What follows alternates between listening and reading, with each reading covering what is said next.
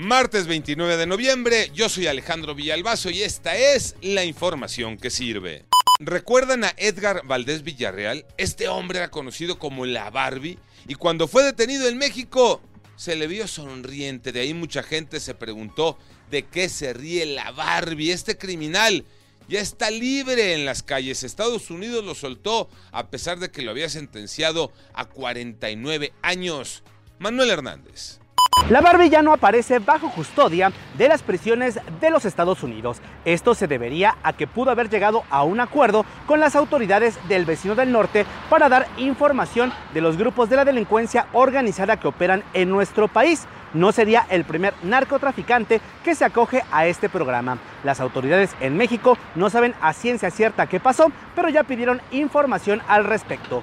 Le llaman crisis forense. Desde hace cuatro años hay cientos de cuerpos sin descanso en Jalisco, Iñaki Manero.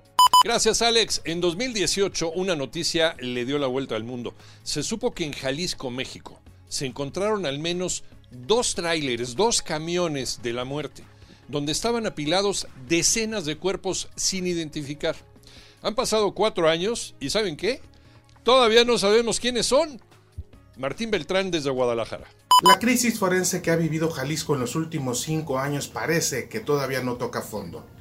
240 cadáveres de aquellos que deambularon en tráileres de la muerte fueron exhumados, porque todo parece indicar que los metieron a la fosa común sin haber investigado, sin haber creado una base de datos. Pero hay familiares que los están buscando. Cuatro años después de los tráileres de la muerte, exhumados para ser revisados.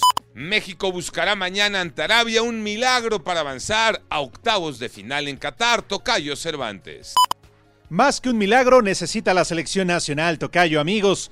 Necesita un triunfo y por goleada, y luego esperar la combinación del resultado entre Polonia y Argentina. Ha sido una mala actuación del tricolor de Gerardo Martino en esta edición del 2022, y de no calificar a octavos de final, podría podría igualar su peor participación, la de Argentina en 1978, donde no avanzó más allá de la fase de grupos, en donde sus tres partidos registró tres derrotas.